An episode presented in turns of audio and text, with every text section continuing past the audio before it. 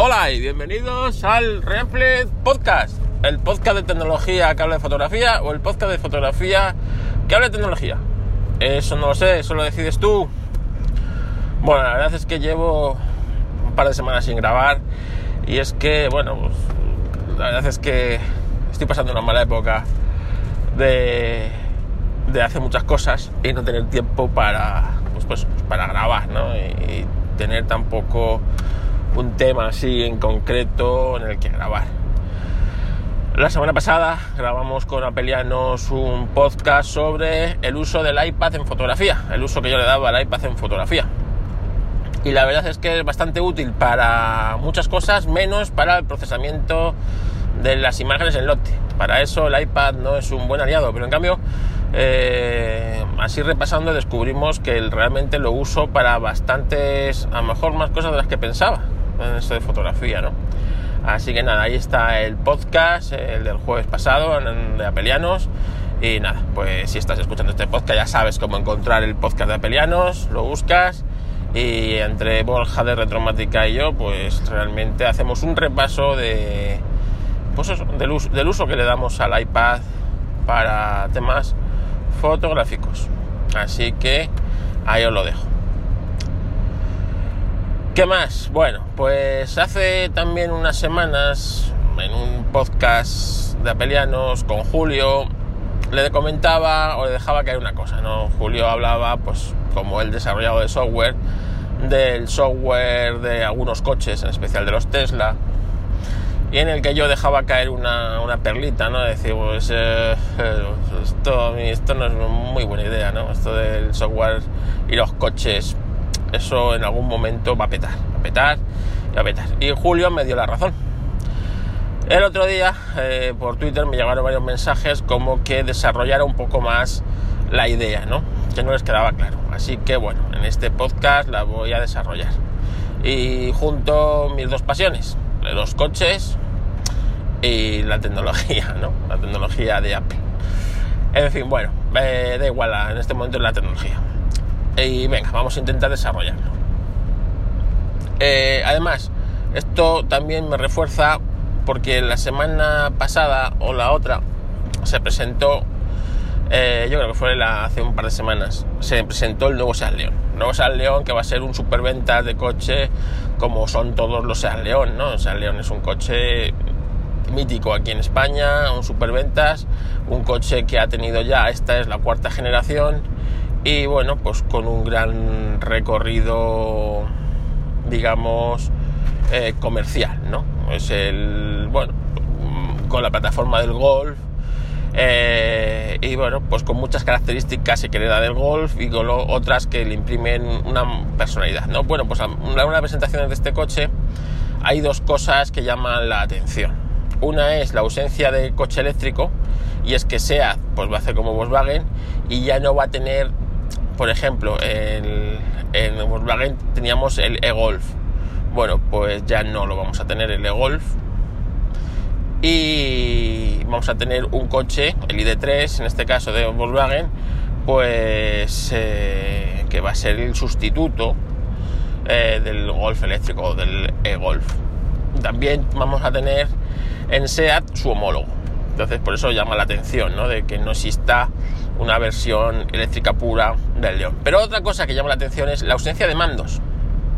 Y es que tú te vas por dentro y quitando pues el, del intermitente, el de creo que debe poner las luces y la luz de emergencia, eh, que por ley no puede ser de otra manera, el resto de mandos internos, calefacción, pues, de todos los mandos, están, todos se controlan pues con la pantalla central, que es la típica tablet que te ponen eh, ahí como cae en el centro del salpicadero, creyéndose que es muy moderno, muy bonito, pero que eso pues luego a lo largo de lo, del tiempo y la vida de un coche, pues bueno, esperamos, todos esperamos que sea mucho más elevada que la de un electrodoméstico, ¿no?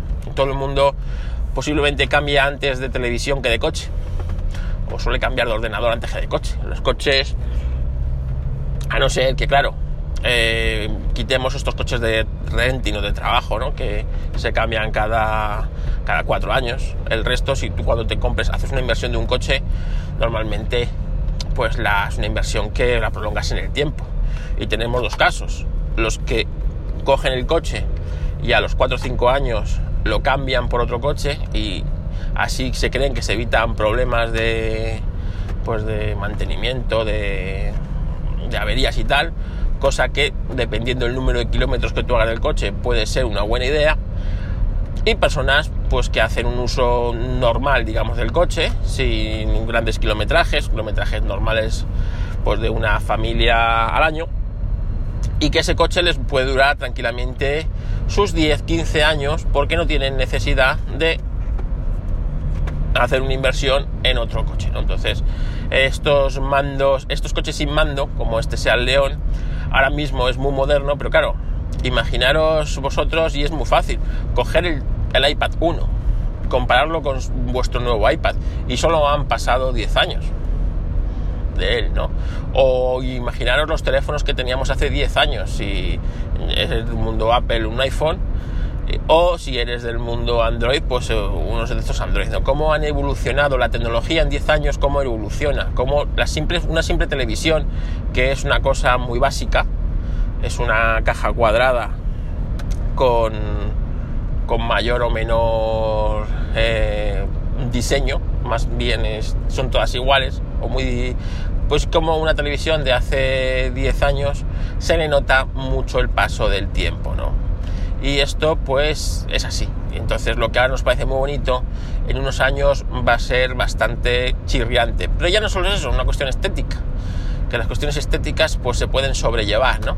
Todos nos hemos casado con una persona idílica y a lo largo de los años nosotros mismos nos vamos deteriorando y todo se va deteriorando. Pero tú te adaptas a eso, ¿no? Pues tú te adaptas a la decadencia de tu coche, como te has adaptado a la decadencia de tantas y tantas cosas a lo largo de la vida. Pero la seguridad es otra cosa, ¿no? ¿Quién te dice a ti que ese mando deja de funcionar, ¿no?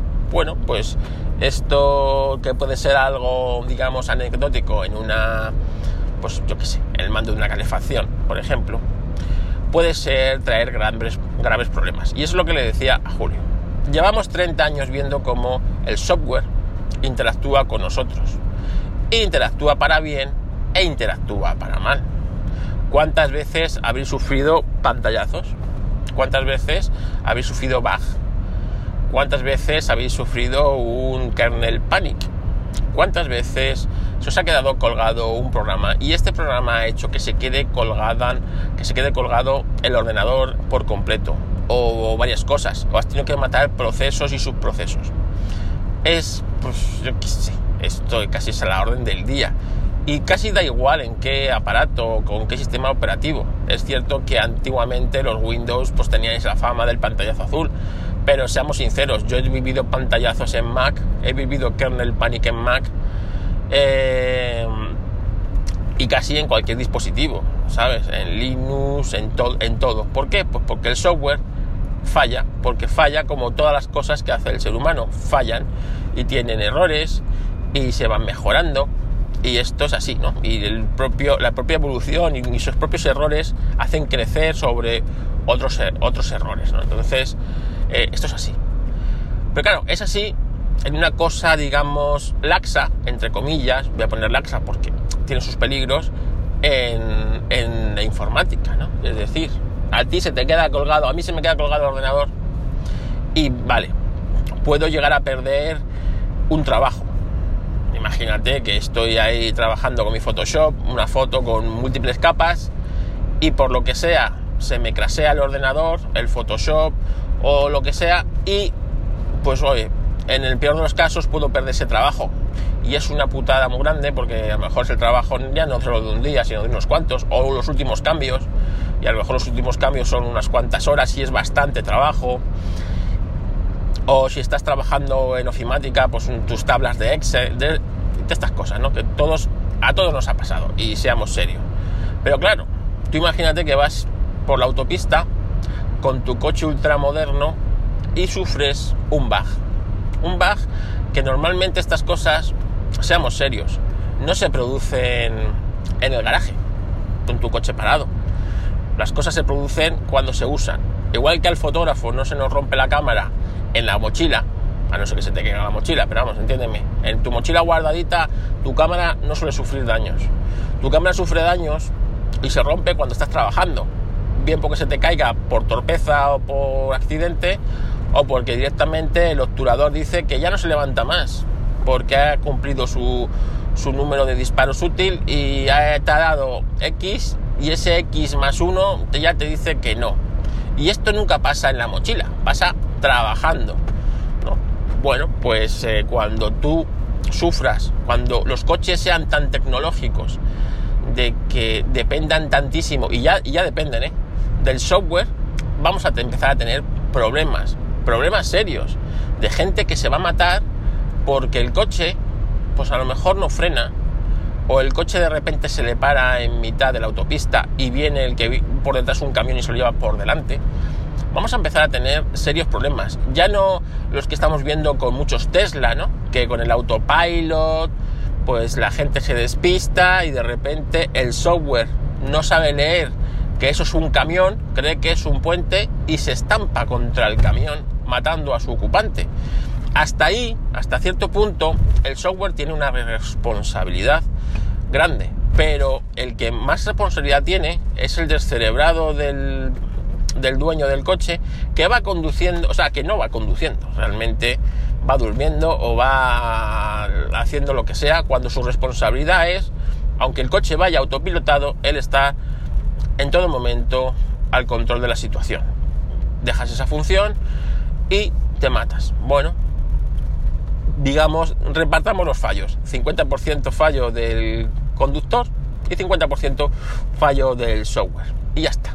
Pero no, no, yo estoy diciendo de que tú no has hecho ninguna negligencia. Tú vas tranquilamente por la carretera, conduciendo tu coche, y de repente sufres un bug, un pantallazo, un lo que sea. Y el coche se reinicia, el software se reinicia, o un bug desconocido en el que al fallar esa función, pues imagínate que deja al coche sin dirección, porque las direcciones ya serán totalmente eléctricas, no será una barra de dirección como es ahora en la mayoría de los coches, que va a una cremallera y hace girar las ruedas. No, no, ahora serán unos motores que hacen girar las ruedas. Y el coche será eléctrico, por lo tanto el motor girará gestionado por una centralita electrónica que, te informará de la potencia que puede generar en cada momento independientemente de lo que tú le pidas, ¿no? Pues imagínate que a lo mejor un bug desconocido, como tantos y tantos en el software que no están controlados, pasan y te estampas, te estampas y te matas. Bueno, pues esto que puede parecer ciencia ficción está pasando. Y está pasando en un sitio mucho más crítico, como es la aviación, ¿no? Y solo os tenéis que ir al caso del Boeing, eh, el 737, eh, el 737 famoso este Max, creo que se llama, ¿no? O el 7, sí, el 737 Max, que, que bueno, pues por una mala implantación del sistema de software, pues el avión decidía que, que, los pilotos no tenían ni idea de pilotarlo y directamente estrellaba el, el, avión independientemente de lo que hicieran los pilotos que no podían hacer absolutamente nada para recuperar el control de ese avión, ya que el software no le dejaba. Bueno, pues ha tenido que pasar dos o tres tragedias con este, con este aparatejo para que eh, tomen medidas, ¿no? Y esto va a pasar con los coches. ¿Por qué? Por dos cosas. Primero, porque la industria automotriz, que son unos jetas, vamos a ser serios, los fabricantes de coches son unos jetas. Van su único interés es vender vehículos, no tienen ningún otro interés, ni en seguridad, ni en... No, no, su interés es vender vehículos. Cuando la seguridad era lo que vendía, hacían los coches más seguros. Cuando lo que mmm, vende es tener un sub, todos se dedican a hacer sub. Cuando lo que vende es la ecología, todos tienen el coche más ecológico. Y es así, es su única misión vender coches, no les preocupa nada más. Entonces, cuando esta gente perdió el rumbo de la innovación, es decir, el coche eléctrico podía haber sido algo que los fabricantes hubieran empezado a poner en circulación y ellos mismos marcar el ritmo del cambio tecnológico, ¿no? Del coche de explosión al coche eléctrico, coche de hidrógeno o distintos tipos de movilidad que existan. Bueno, esto lo han perdido y son los políticos los que les marca el ritmo, con las restricciones y con las puestas en fecha de cuándo se va a poder dejar de vender coches de combustión y cuándo no. Cuando esto debería haber sido un cambio tecnológico progresivo marcado por la industria que fabrica y vende esos coches, no por los políticos, porque sabemos que cuando un político o los políticos meten el hocico en algo, acaba mal. Y acaba muy mal. Bueno, y otra de las cosas donde los políticos están haciendo dejación de funciones y es lo que tienen que hacer, el legislar, es en esto. En no dejar que estas industrias, que son unos jetas, empiecen a meter esta serie de cosas porque sí. Tiene que haber una serie de regulaciones y debería haber una serie de cosas que no estuvieran permitidas. Y no digo de las emisiones y estas cosas, no.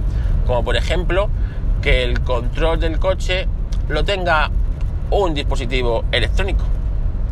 Como que ciertos elementos del coche o el software del coche te pueda potenciar el coche o disminuir la potencia según una actualización de software.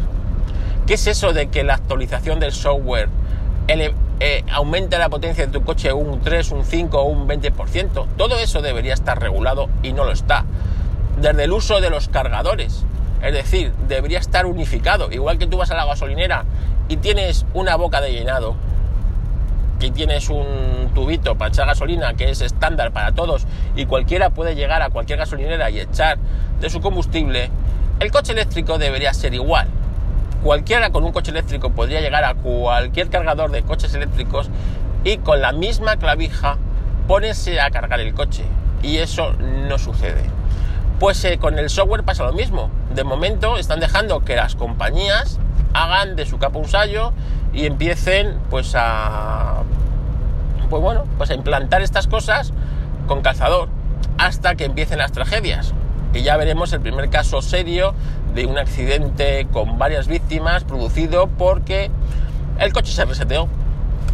El software del coche pues dijo que no iba a frenar porque no no tenía por qué. O, bueno, cosas de estas, ¿no? Entonces nos llevaremos las manos a la cabeza y empezarán a legislar en caliente. Lo que ellos siempre dicen que no hay que hacer. Cuando pasa, hay un caso de estos muy, pues muy sonado en la prensa de, pues, de un crimen o de cualquier caso mediático en el que lo primero que te dicen es no hay que legislar en caliente. Bueno, pues ya verás como ellos sí empiezan a legislar en caliente, ¿no? En estos, en estos aspectos. Y eso a mí me preocupa. ¿Por qué? Pues porque hay cosas pues que son muy evidentes y es que si tú estás conduciendo eh, tú tienes que tener siempre el control de la situación. Los coches autónomos, señores, es una cosa que va a poderse hacer en sitios muy controlados y por mucha tecnología que pongamos, un software no es capaz de ponerse en la piel de un ser humano, afortunadamente todavía, por mucho entrenamiento, por mucho eh, redes neuronales y todas estas cosas que estamos hoy hasta las narices hoy de escuchar del machine learning y de la inteligencia artificial, afortunadamente, afortunadamente, todavía el cerebro humano, el ojo humano y la forma de actuar humana, es difícil que un software haga ciertas cosas mejor que eso. Es decir, puede cortar una cosa con mucha mayor precisión, puede hacer una soldadura con mucha mayor precisión, pero una combinación de muchos elementos como los que se requieren a la hora de conducir, todavía queda bastante tiempo para que un coche sea capaz de hacerlo, digamos, similar a lo que un mal conductor, y todos somos bastante malos conductores, lo podamos hacer. Así que el coche autónomo va a ser algo muy bonito en entornos bastante controlados como es una ciudad, pero carreteras abiertas, eh, una serie de cosas, todavía eh, el, el software le queda bastante evolución. Y esa evolución, señores y señores, se tiene que hacer progresivamente. Y no lo estamos viendo. Están metiendo ahora mismo estas cosas con calzador. Estamos viendo que se están electrificando coches. Eh, bueno, pues eh, todas las compañías quieren tener su coche eléctrico como sea. Eh, estamos metiendo, pues eso, autonomías ridículas. Están haciendo el timo de los coches híbridos. los híbridos enchufables, que es un timo como el de Mitsubishi, que tela, que ya hablaré de él, el timo del Mitsubishi.